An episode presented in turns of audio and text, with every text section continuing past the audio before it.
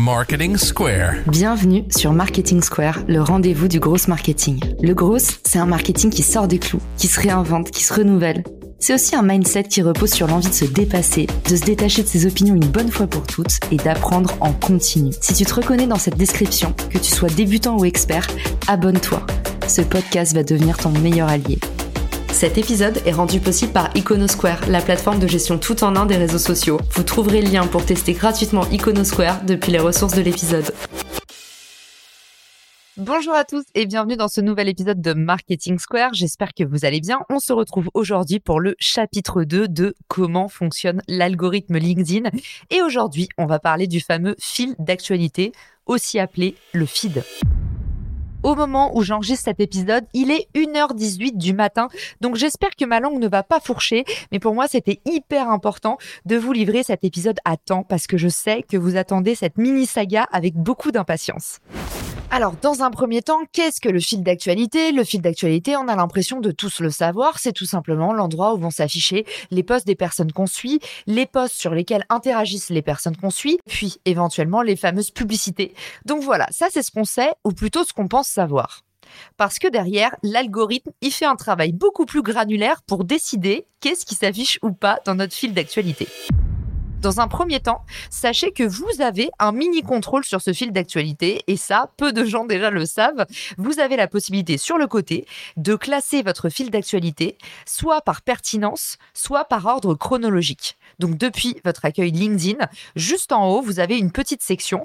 Donc vous pouvez décider de mettre un ordre chronologique ou pas. Alors peut-être que là, vous êtes en train de vous dire, ah mais merci Caro, ça c'est une non-information parce que je vois pas très bien qui aujourd'hui aurait envie de voir les posts les plus récents alors que l'algorithme nous propose une sélection sur mesure. Eh ben en fait, il y a un super méga hack qui est très peu utilisé. Je vous en parle souvent sur LinkedIn, il y a une super technique pour se développer, c'est d'aller laisser des commentaires. Pourquoi? Parce que les commentaires, ils vous rendent visibles auprès de votre réseau.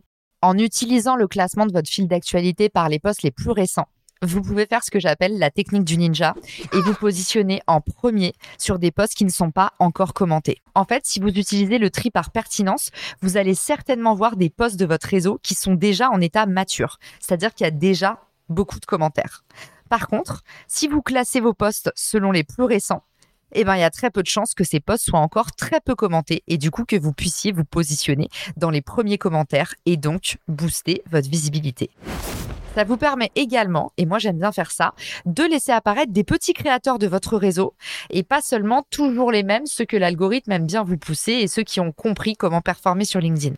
Donc, une petite astuce comme ça, ça mange pas de pain. N'hésitez pas à aller voir et à activer le classement par posts les plus récents et à aller voir l'effet de mettre les premiers commentaires sur des posts. Ça peut vous permettre à la fois de découvrir de nouvelles personnes, de pousser des jeunes créateurs, mais aussi d'être davantage visible puisque forcément, en général, dans les commentaires, il y a souvent une prime au premier arrivant. C'est vous qui allez avoir le plus de chances de déclencher une boucle de discussion, d'avoir des likes sur votre commentaire ou de rendre le post du créateur visible.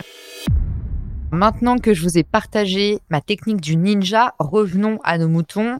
Qu'est-ce qui se passe dans le fil d'actualité? Qui est-ce qu'on voit? Pourquoi et comment? Ce qu'on dit en général sur le fil d'actualité, pour grossir le trait, c'est que c'est un petit peu un mélange entre vos connexions slash vos centres d'intérêt. Aujourd'hui, on va aller un petit peu plus loin et comme dans mes conférences, je vais vous proposer de passer derrière le rideau. LinkedIn s'appuie sur trois critères pour déterminer ce qu'il va présenter ou non dans votre fil d'actualité. Ces trois critères sont, premièrement, le potentiel d'engagement. On observe que le poste est viral au sein de votre réseau, donc par capillarité, on se dit que si X personnes de votre réseau ont réagi à ce poste, bah, potentiellement, ça va vous intéresser aussi d'aller mettre votre grain de sel dans la discussion. Le deuxième critère, c'est la qualité du lien que vous entretenez avec ces personnes. En gros, le degré de solidité. Et l'algorithme de LinkedIn, il est capable de savoir d'où vous connaissez cette personne. Est-ce que c'est un ancien collègue? Est-ce que vous faites partie de la même asso? Est-ce que vous avez des groupes en commun?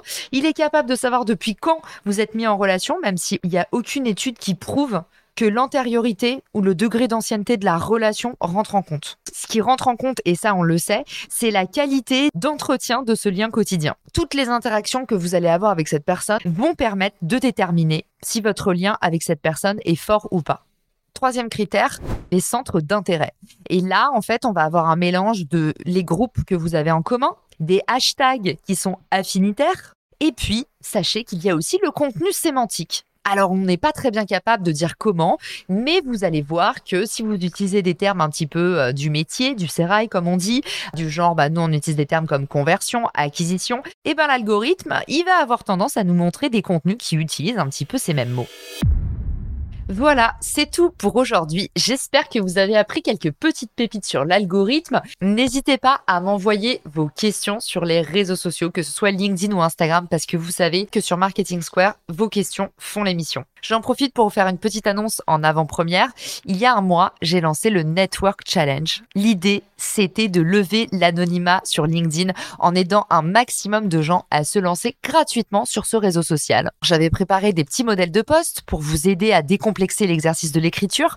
Et puis, bah, surtout, on a créé une superbe communauté de plus de 500 personnes maintenant qui sont des super connecteurs, des anges de la bienveillance, des gens qui sont là sur les réseaux sociaux pour vous aider, pour vous entourer. Vous allez forcément faire de belles rencontres dans ce groupe. Alors, si vous voulez nous rejoindre et participer à la prochaine cohorte, ce sera à partir du mois de mai et je vous mets le lien dans les ressources de l'épisode si vous voulez nous rejoindre. Venez comme vous êtes et surtout ne complexez pas parce que tout le monde est pareil quand on débute. J'espère que cet épisode vous a plu et je vous dis à très vite pour un nouvel épisode de Marketing Square. Ciao Si cet épisode te plaît, tu peux le partager en me taguant ou lui laisser 5 étoiles sur Apple Podcast. Marketing Square.